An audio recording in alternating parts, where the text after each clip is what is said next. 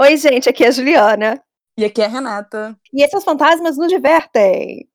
Ai, nossa, e um episódio que assim, o pessoal lá no Telegram do podcast tava falando, né, assanhados, e eu, meu Deus Aham. do céu, essa gente parece que sente o cheiro de, do episódio. Indo por aí. Muito Você ia falar da Avril Lavigne? Hã? Você ia falar da Avril? Sim, não. Ah, tá. Eu achei que fosse quando eu vi o seu comentário lá no coisa. Eu falei, uh! Eu não vou falar da. Eu vou... Não, vocês vão entender. É, É. porque eu não quero, não posso dar spoilers sobre o que eu quero falar, mas Aham. eu já tinha pensado no título desse episódio há algum tempo, Hum. que pra mim devia ser, Juliana, por favor, veja se você concorda, e se você concordar, coloque, por gentileza. Se vocês verem que o título da outra, eu claramente não concordei. Avril, dois pontos, morta e substituída. Ah, ah, tá, Avril. Eu entendi falar abril, aí eu fiquei, hã? Bem, Eu não deixa de ser abril mesmo. Tá. Era só isso. Eu tinha escrito uma conspiração iluminada, porque eu achei que era engraçado, mas a gente pode. Ok. Não, não, era só isso.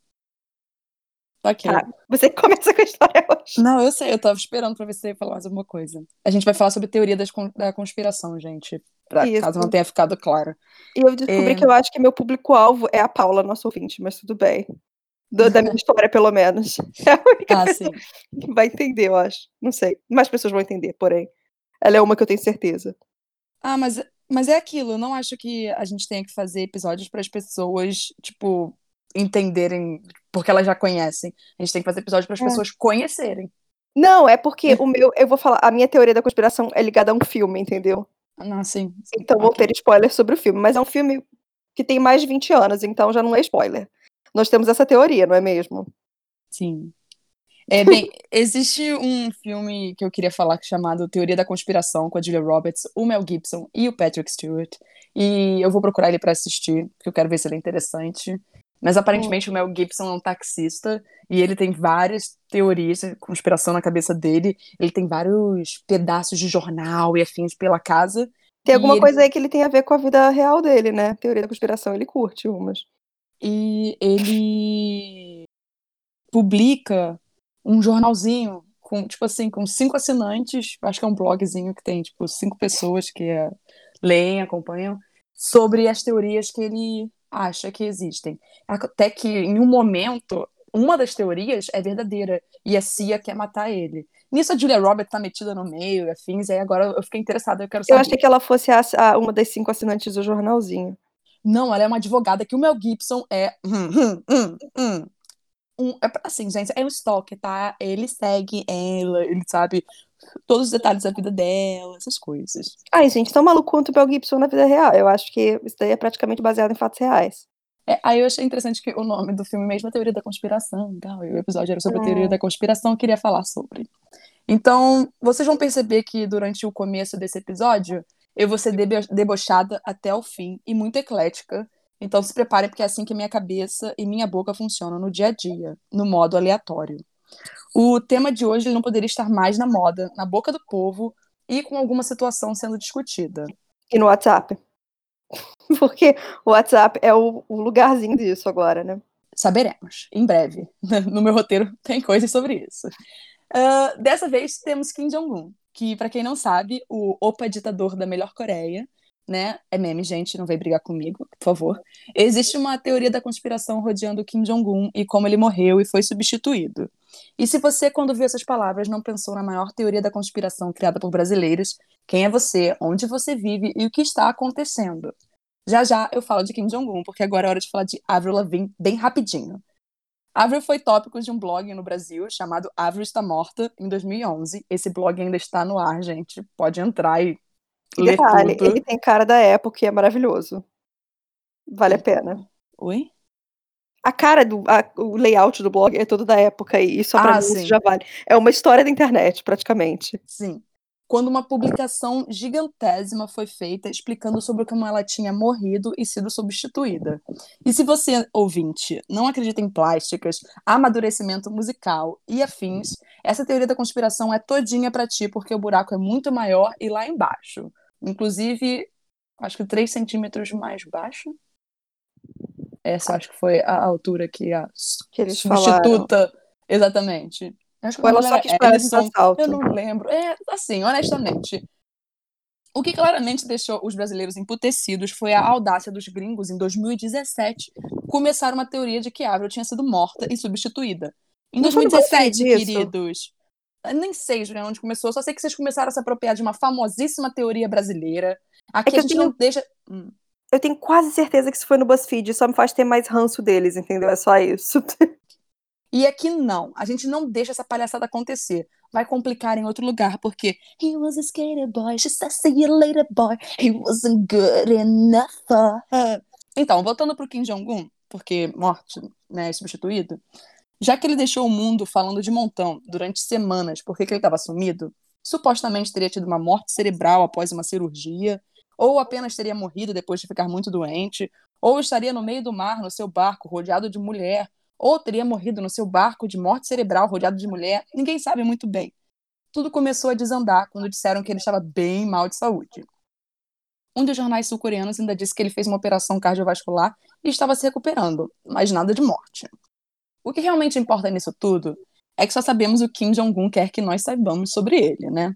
E 20 dias depois de inúmeras especulações sobre como ele morreu, ou se não morreu e passa bem, o ditador retornou muito feliz e pomposo no dia do trabalho, calando a boca da mídia especuladora. Afinal de contas, até Kim Yo-jong começou a virar manchete como a possível primeira ditadura do, a primeira ditadora do mundo, hashtag empoderamento feminino, isso. Para quem não sabe, Kim Yo-jong é a irmã do Kim Jong-un e, segundo se especulou muito na mídia, ela que entra na linha de sucessão se algo rolar com o Jong-un no momento. Mas por que, que as pessoas começaram uma teoria da conspiração envolvendo ele, Renata?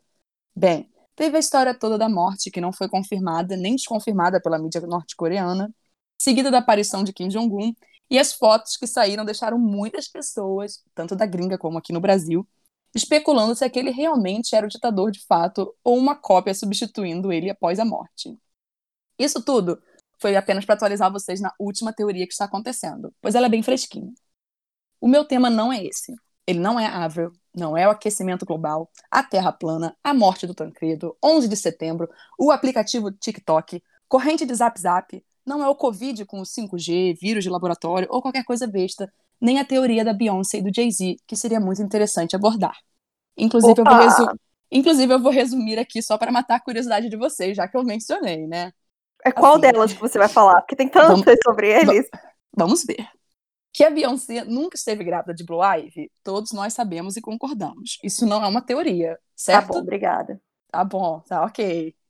A, a teoria mesmo é de que os dois teriam matado uma candidata à barriga de aluguel por causa de suas exigências. Você E vai o- falar isso que a gente leu no, no, no poço da internet, é ótimo. E o medo de vazar o que estava acontecendo. E depois de conseguirem uma barriga de aluguel de confiança, que no fim teve a gestação da Blue Ivy, eles também acabaram matando com medo de um dia ela abrir a boca. Então, resumindo, é isso. Eu só quero dizer que a maior prova de que eles de fato usaram uma barriga de aluguel pra Beyoncé com a Blue Ivy foi que quando ela teve os gêmeos, ela tava com a barriga de fora o tempo todo mostrando pro mundo inteiro. Juliana dando spoilers do meu roteiro. Tanto Ah, que eu não quando, Você falar isso, ok, pra mim você tinha acabado. Tanto que quando Rumi e Sir estavam na barriguinha da Queen Bee, teve ensaio fotográfico de tudo quanto é jeito pra mostrar que ela estava bem grávida sim. E tem toda a história dos Illuminatis, mas Information Bee deixou claro, Y'all haters corny with that Illuminati mess. Então eu vou deixar essa parte quieta. Vocês estão gostando? São várias teorias que estou contando brevemente, sem me aprofundar, apenas para um conhecimento geral mesmo. Um dia, quem sabe, não vamos mais a fundo e eu ganho um processo por difamar os Carters. É Eu- que Só se os fãs dele ouvirem e resolverem denunciar a gente, mas vai dar tanto trabalho pra transcrever áudio, blá blá blá. Acho que não. É que teoria da conspiração é uma coisa que se multiplica no nível absurdo. Sei que tem até um grupo no Facebook só sobre isso, muito popular, mas eu nunca consegui entrar. Na verdade, eu nunca nem tentei, mas fica a menção. Todo dia tem um thread barra fio no Twitter explicando alguma teoria nova. Com essa quantidade de conteúdo e muita desinformação, eu fiquei horas escolhendo o que eu queria falar. Então eu decidi fazer esse grande apanhadão de coisinhas. Até que eu chegaria no tema. A gente chegou até aqui e eu ainda não falei sobre isso. Eu pensei, inclusive, em criar uma teoria da conspiração para o episódio. Isso sim seria bem interessante. Mas eu acabei desistindo porque a cabeça não está focada nisso. Então, eu decidi focar em uma teoria envolvendo a Atlantis brasileira. porque ela foge da normalidade que esperamos escutar sobre uma conspiração e cai em um conhecimento sobre nossa história. É o que Juliana sempre fala. Cada um acaba indo por um caminho, e dessa vez eu me perdi muito. Badunts! Tu, tu foi lá pro poço, né? No caso, literalmente pro fundo do mar. Só que sem ser o fundo do mar, porque a Atlante brasileira não fica no mar. Ó. Lá. Obrigada, primeiro, à Biblioteca Nacional, ao Mega Curioso e à Revista Brasileira de História por me ajudarem a falar sobre o Documento 512, que está no acervo, digital da Biblioteca Nacional para quem quiser ver. Vocês podem procurar lá, tipo, Documento 512, que vocês vão encontrar ele. Eu, infelizmente, descobri que além de não conseguir ler letra de médico, eu também não consigo ler de exploradores. Fica aí. Começo dizendo que eu queria muito ter ido visitar e ver se conseguia descobrir com os meus olhos sobre o assunto, mas com Covid isso é impossível. O que me lembra, por favor, fiquem em casa, se possível, lavem as mãos sempre. Máscara, e... álcool. Exatamente. Não dê é... festa até uma e meia da manhã com cinco pessoas na sua casa depois de reformar. E deixe seus vizinhos dormirem, não traz gente estranha pro prédio. Esse recado é, é pro meu vizinho de cima, mas tudo bem. Será que ele nos escuta? Olha, gostaria, porque pelo menos assim ele ia aprender a ter um pouquinho de educação com outro ser humano. Eu ia fazer ele escutar a gente reclamar dele. Bem, eu começo explicando que o documento 512 é um dos itens mais filmados e fotografados por pesquisadores de todo o mundo lá na biblioteca. Segundo a entidade, ele serviu de inspiração para os livros As Minas de Prata, de José de Alencar, As Minas do Rei Salomão, de Raider Hagar, e O Mundo Perdido, de Arthur Conan Doyle. Não só isso, um cidadão que eu vou comentar aqui, ele teria inspirado o personagem Indiana Jones no filme Os Caçadores da Arca Perdida. Então, o documento 512 nada mais é que uma carta manuscrita do ano de 1754, onde um grupo de bandeirantes explica a expedição que fizeram em busca das minas de prata descoberta alguns anos antes. Ela descreve a cidade perdida, que foi descoberta por um bandeirante chamado Moribeca, e contém vários sinais codificados sobre sua, sua localização, que ela estaria em algum lugar pelo interior da Bahia. Esse manuscrito ele foi encontrado em 1839 por Manuel Ferreira Lagos, e diversas pessoas tentaram decifrá-la para encontrar a cidade perdida e suas riquezas, mas ninguém parece ter tido sucesso. Entre esses aventureiros estiveram duas pessoas que chamaram atenção: o Sir Richard Francis Burton, autor de Viagens aos Planaltos do Brasil tem PDF disponibilizado pelo FRJ, se alguém tiver interesse em ler. Eu não acabei não lendo porque tinha 400 páginas. E é uma daquelas coisas mais maçantes. Eu falei, gente, eu não tenho nem tempo para dedicar para isso. Desculpa. E o coronel Percy Harrison Fawcett, um explorador inglês, o tal que inspirou Indiana Jones, que desapareceu durante uma das expedições ao interior do Brasil, em meados dos anos 20. Isso fez com que desencadeasse uma febre de expedições para encontrá-lo nos anos 50. Basicamente, um grupo de bandeirantes saiu de São Paulo para uma expedição ao sertão da Bahia.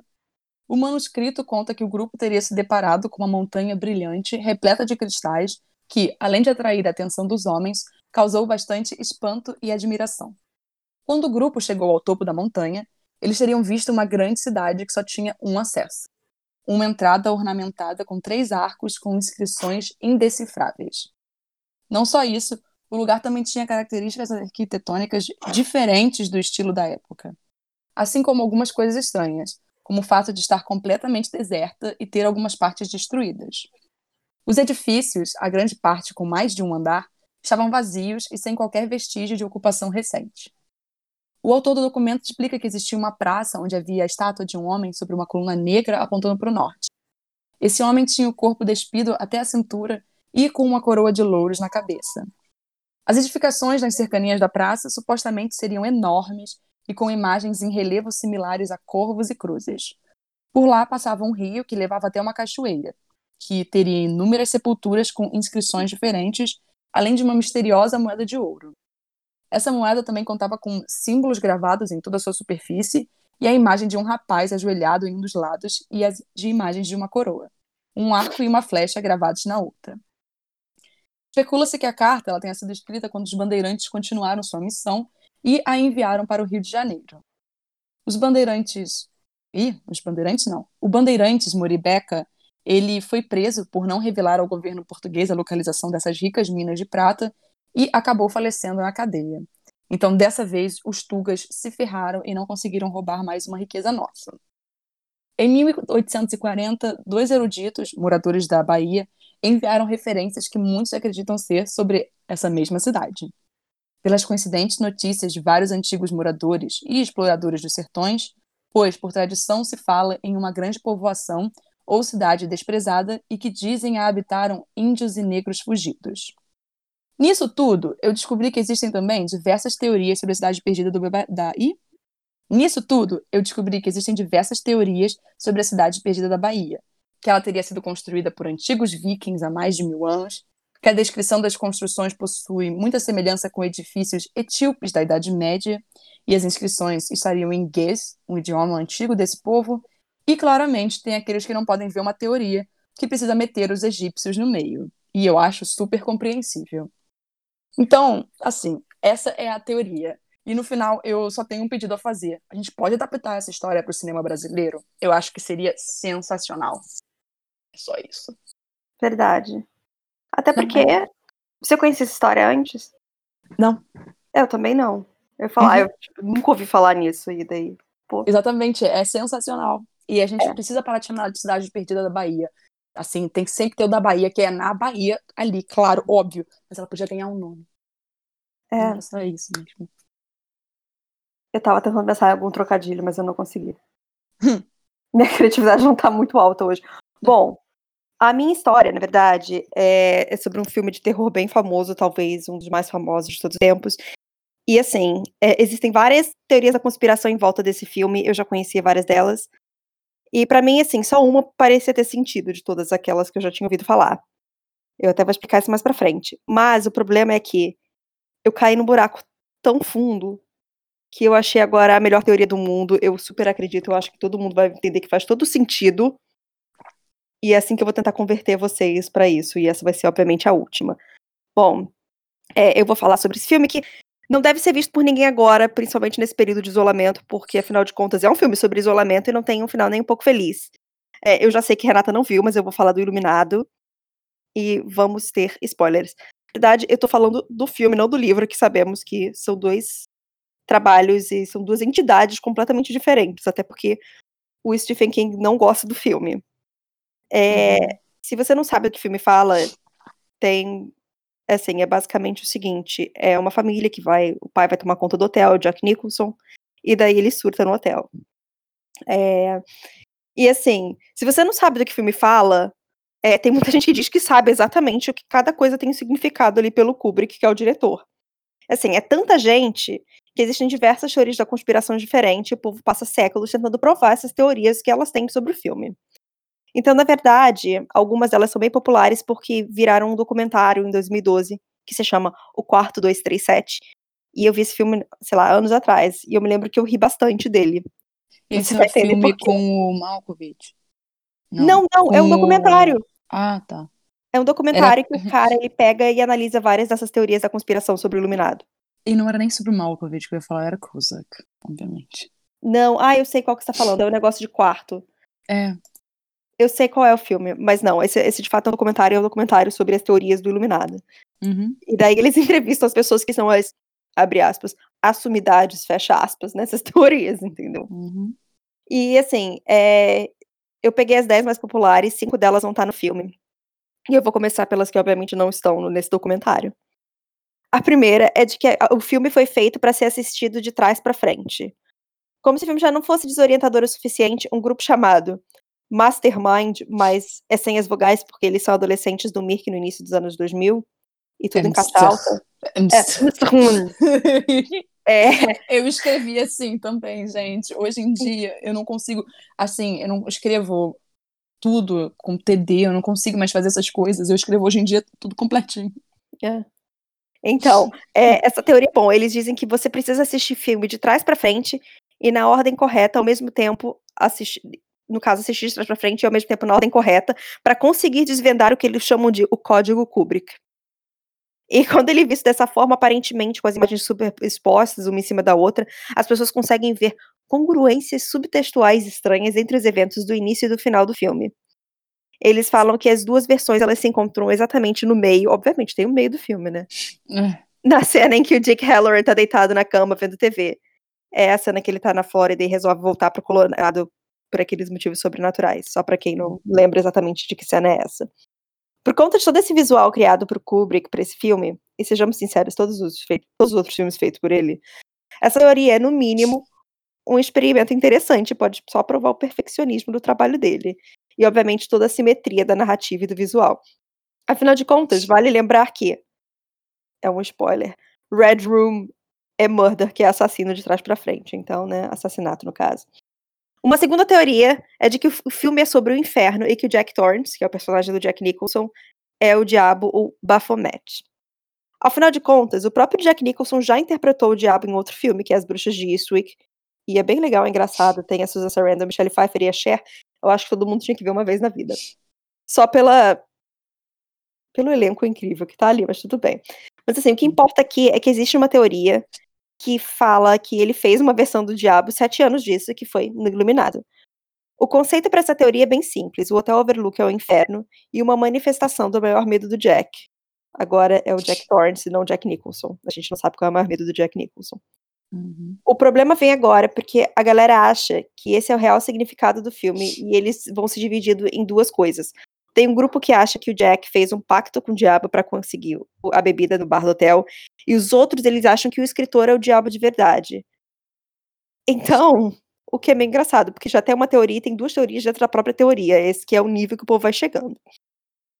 A Hum. maioria dessa galera acredita que o filme dá uma grande evidência para a segunda teoria, que né, ele é o diabo, porque o filme termina com aquela foto em preto e branco mostrando o Jack meio que preso em, em 1921, na mesma posição que o Baphomet, o diabo aparece na carta de tarô.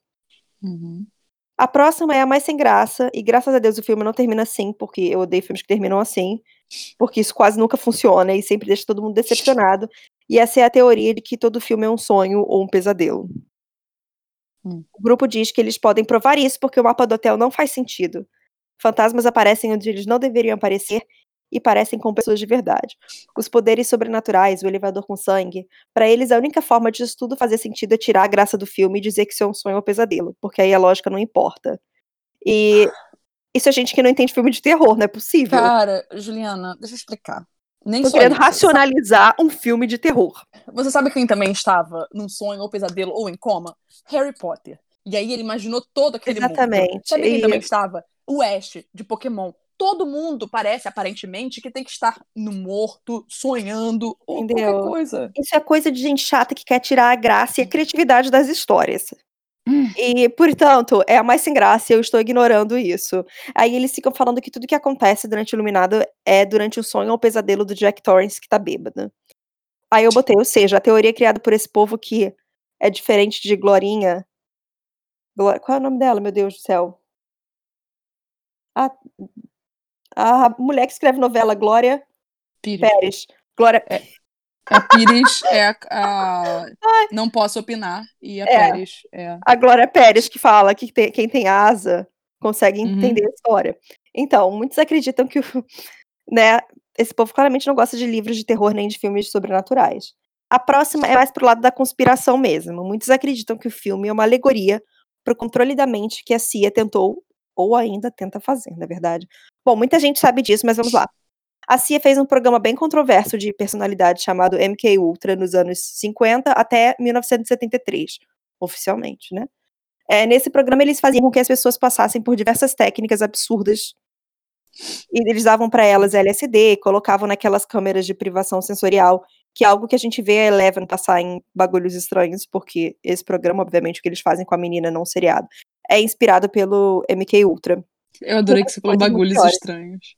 É, eu botei aqui, eu esqueci de, de arrumar, então foi. Ficou. É porque, é porque às vezes eu falo aqui em casa, ah, aquela série lá, as coisas estranhas. É. Pois então, o MK Ultra ele não tinha consentimento dessas pessoas e eles faziam tudo isso para tentar descobrir as melhores técnicas de interrogação e controle da mente. Agora fica aqui minha pergunta para quem nunca tinha ouvido falar nisso antes. Esse não é o plano mais americano que você já ouviu em toda a sua vida? Mas bom, vamos voltar para o filme. Alguns fãs acreditam que o Jack Torrance seria uma dessas pessoas que eram testadas pelo MK Ultra As pessoas também dizem que o pôster de propaganda do cara esquiando, ele aparece no lounge do hotel atrás das gêmeas. E assim, é super pequenininho, eu tive que ver uma foto pixelada praticamente. Esse Hum. pôster aparece escrito Monarch, e Monarch era o codinome usado pela CIA pro MK Ultra. Ou assim, o lugar onde as pessoas vão esquiar, mas é aquela coisa, cada um vê o que quer, onde quer. Aham. Então, a próxima teoria não podia faltar aqui, até porque fico chocada de dizer que cheguei na página 3 do meu arquivo sem citar os Illuminates. Mas bom, eles estão chegando, não se preocupem. Até porque eu não posso falar da teoria da conspiração sem eles, a sociedade tão escondida que todo mundo sabe que eles querem estabelecer uma nova ordem. Ainda bem que eu não falei sobre os Illuminati na hora que eu tava falando sobre a Beyoncé. É. Não, mas é, é super pequena, assim, é uma das teorias, sabe? Eles só falam que o Kubrick usou de propósito diversos símbolos associados com os Illuminati durante o filme, como triângulos, escada e olhos. Ou seja, eles acham que ele usou esse filme para admitir que estava envolvido com um grupo. Outra teoria louca relacionada aos Illuminati é que o Kubrick foi morto pelo grupo logo depois do De Olhos Bem Fechados.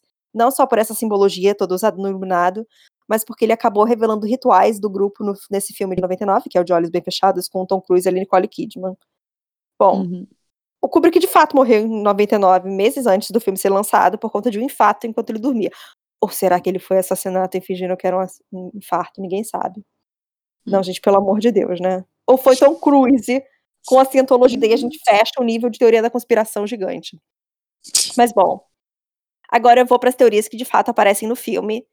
E mesmo contando delas, eu sempre acho que vale a pena assistir esse documentário, porque ele é engraçado, sabe? Vale a pena, eu gostei. Ó, a primeira não tem graça porque se trata de um assunto muito triste. Muitas pessoas acreditam que o Iluminado é, na verdade, uma alegoria sobre o Holocausto. E essa é mais para aqueles que acreditam muito no significado dos números, ou nesse caso em especial do número 42. O ano de 1942 foi quando os nazistas criaram aquela, o que eles chamaram de a solução final. E esse é um número que é proeminente no filme, ele aparece de diversas formas.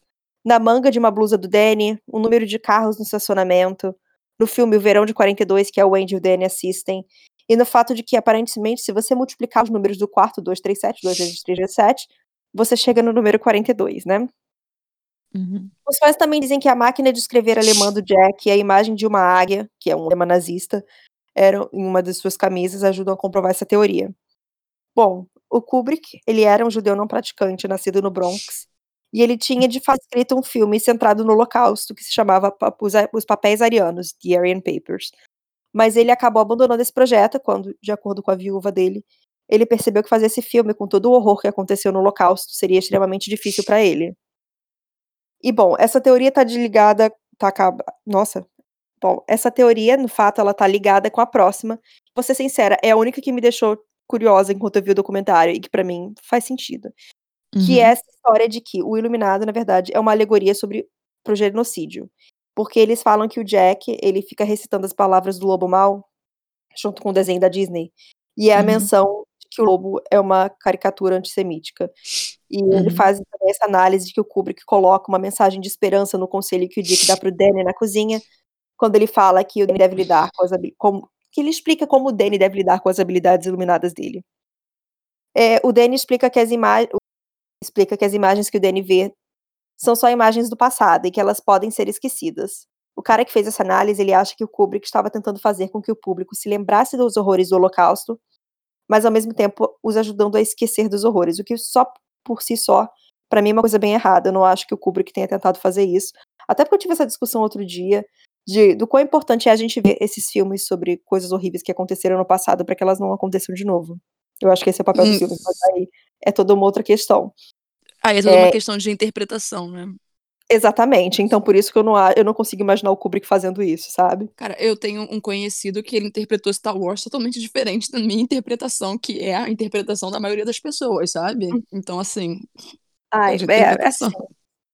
É aquelas coisas, né? A vida. Assim, agora, a próxima teoria, que é a que eu falei que tá no filme e é a que eu acredito de fato, que pra mim faz sentido, é que o Iluminado é uma alegoria pro genocídio indígena nos Estados Unidos.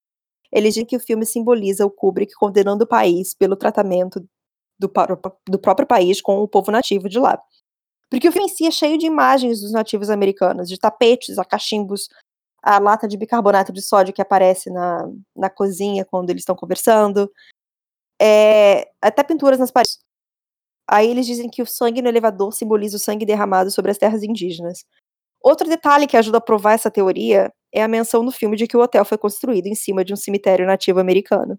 Essa é uma informação que o Kubrick colocou no filme, porque não tá no livro do Stephen King. E todos Uhum. sabem que não se devem hospedar em lugares com essa história. Então essa teoria, obviamente, está ligada à crítica do realismo americano.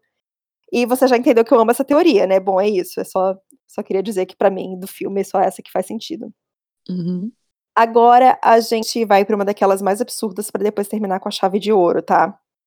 Uhum. Que a gente já falou sobre os Illuminati, não falamos? Então, qual a outra grande teoria das da respiração? É ótimo. Qual é a outra grande teoria da conspiração, Renata? E por favor, fala, fala a resposta correta. Ah, não sei, Juliana.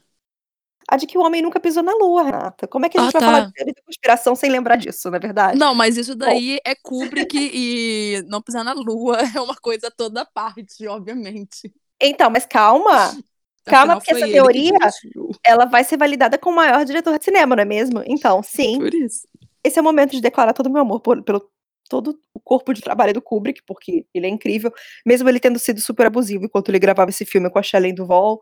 Mas bom, alguns teoristas acreditam que o Iluminado seja a forma que o Kubrick encontrou para se desculpar e revelar que ele tinha trabalhado com o governo americano para fazer as imagens falsas da Apollo 11 na Lua em 1969.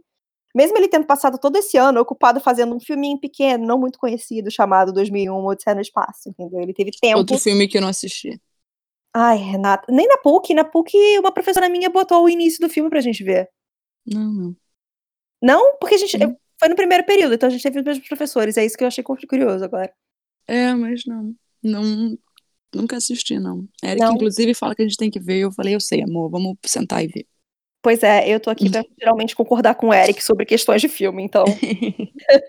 Bom, pra essas pessoas, a evidência tá nas latas de tangue que os astronautas bebiam aparecendo na cozinha do hotel. Olha só, não sei se é o mesmo tangue que o nosso, tá? É, o, Dan- o Danny usando o suéter da Apollo 11 e a teoria de que as gêmeas mortas simbolizam as tentativas fracassadas da missão Gemini. Porque, entendeu? Gemini, gêmeo, pá, morreu, fracassou. Outros também, eles acreditam que a palavra all, que é o mantra do Jack, do muito trabalho e nenhuma diversão, fazem do Jack um garoto entediado. Eu tô parafraseando, veja bem. Uhum. O all, ele fica, na- como ele é escrito na máquina de escrever, fica aparecendo A11, que seria Apollo 11. E o, o nível da viagem, né? Sobre o quarto 237, o Jay Widener, que é um desses teoristas, e ele aparece nesse filme. Uhum. Agora, imagina, Renata, você aceitar aparecer pra falar uma loucura dessa. Bom, ok. É, ele diz que o Kubrick mudou de 217 para 237, porque a Lua está a 237 mil milhas da Terra. Mas, na verdade, de acordo com o site da NASA, o número correto é 238,855 mil milhas. Ou seja, essa teoria está meio fora de órbita. Tum, dum.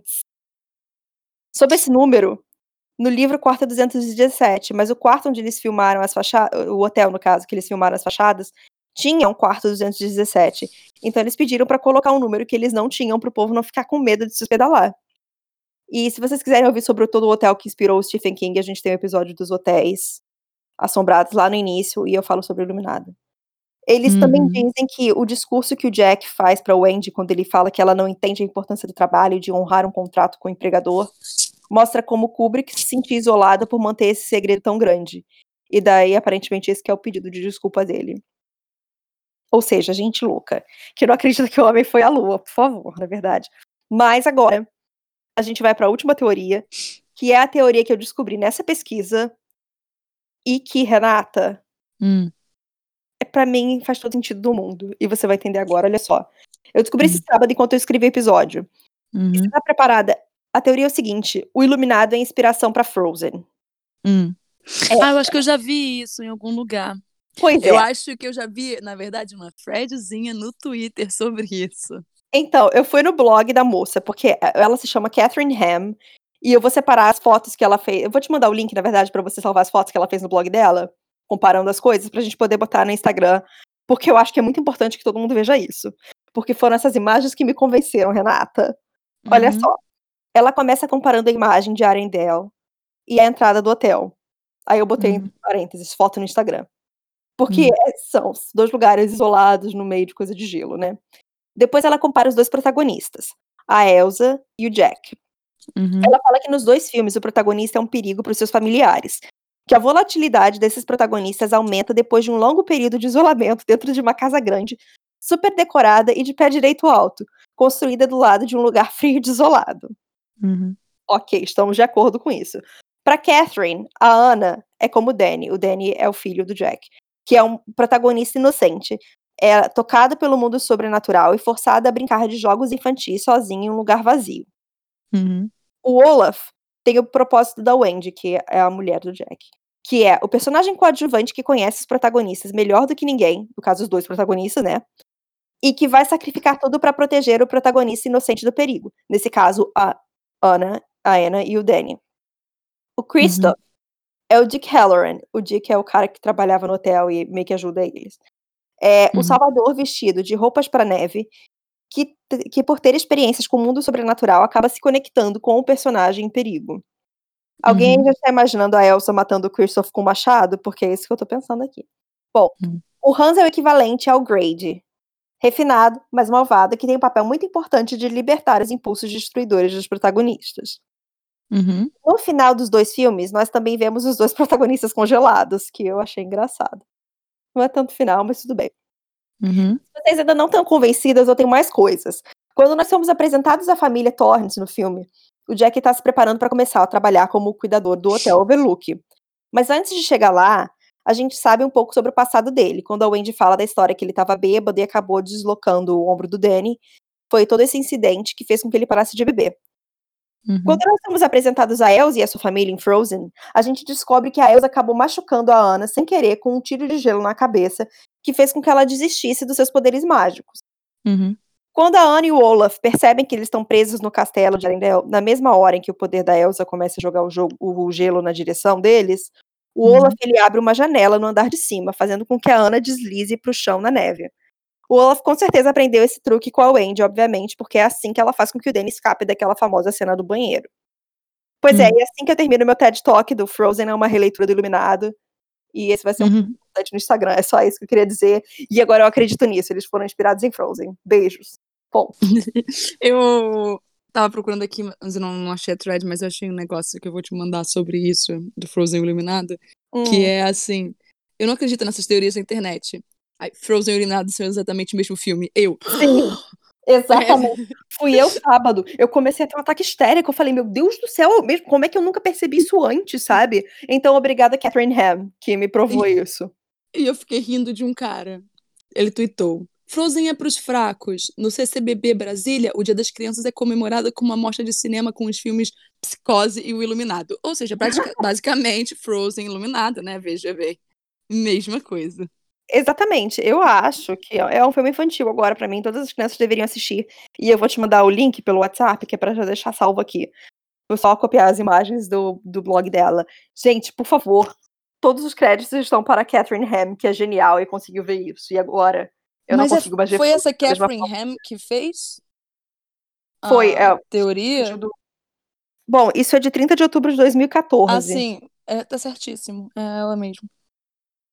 Não, não, não, não, não. É porque eu fiquei em dúvida com um negócio que tinha aparecido aqui na timeline. Quando ah, eu tava tá. vendo. É. Bom, ok. mandei o link já, que é pra ficar. É. Aí. Eu, pra eu salvar as fotos, tá? É, gente, é isso, entendeu? Veja um Frozen e. Eu ia falar pra ver Iluminado, mas a gente tá num momento que não é muito legal. Então veja Frozen, que é a mesma coisa. Ai, gente, eu indico Frozen 2 também, sabe? Só tem uma parte no filme que eu não curto. Qual? Ai, é, desculpa, eu não suporto em Frozen 2 a parte em que. Gente, olha, primeiro, peraí, parênteses. Em Frozen 1, a gente tem o Jonathan Groff sem cantar. Você Sim. chama um cara que faz musicais e não canta. Ok. Aí no segundo filme, eu acho que eles tentaram compensar isso de alguma forma. E deram uma música e, chata pra ele. E deram aquele solo imitando o clipe dos anos 80. Aham. Uh -huh. Que, honestamente, podia tirar aquilo tudo que não agrega em nada ao filme. Não, era só isso mesmo. É eu só que queria eu... dizer que essa música começou e eu literalmente levantei e fui ao banheiro. Não, sim, porque tipo, é muito chata essa parte, meu Deus do céu. E é, é só isso que eu tenho a dizer sobre Frozen 2. Eu levantei e fui ao banheiro nesse momento. Mas eu gostei do filme. Não, eu gostei do filme. Eu achei até um pouco mais adulto, obviamente, É. do que eu esperava que seria. Tipo, Uhum. tem toda uma parte sobre depressão no filme e tal. E eu fiquei, Sim. meu Deus. Não, era só isso. Mas é só essa parte mesmo que eu não gosto. O resto, eu, eu fico cantando com a vizinha quando eu sei que ela, tem, ela tá assistindo pela quinquagésima vez. Eu acho que ela tem uma criança na casa dela. A parte do. E se não tiver, tá tudo bem, ninguém vai julgar. É, Mas eu ia falar isso. E se ela não tiver, tranquilo, porque eu faço a mesma coisa aqui em casa. Erika já abriu a porta do quarto, já me flagrou várias vezes chorando enquanto assistia Frozen. É, e aí, fica lá o. "Ah", Aí eu, ih, alguém vai estar assistindo Frozen. Ai, meu Deus. Aí eu ponho pra ouvir a música. Então, gente, é o seguinte: se vocês estão ouvindo no dia que esse episódio sai, sexta-feira, fica aí a dica pro final de semana, veja Frozen. É, faz uma quarentena. Entendeu? Uma qua- quarentena não, uma maratona. Eita, que isso? Quarentena a gente já espera que vocês estejam fazendo. Faça uma maratona, assistam Frozen, Frozen 2, aproveita, pega Moana pra assistir também, aí assiste Uhum. Rapunzel, ah, sei lá, gente, vai assistindo tantos filmes. Qualquer coisa, tá aí. Tá bom, então, gente. É isso. Fiquem bem, qualquer coisa vocês mandem histórias com suas teorias de conspiração. Vai Por que na sua favor. cidade tem uma. Quanto mais outra- louca, melhor. Exatamente. Mande qualquer coisa pra gente no e-mail Juliana. Ah, eu achei que o e-mail fosse Juliana. Eu ia falar, não vou dar o meu e-mail. Fantásticos nos divertem, arroba gmail.com. É isso. Então, gente, fiquem bem e até o próximo episódio. Tchau. Tchau, tchau. Bu!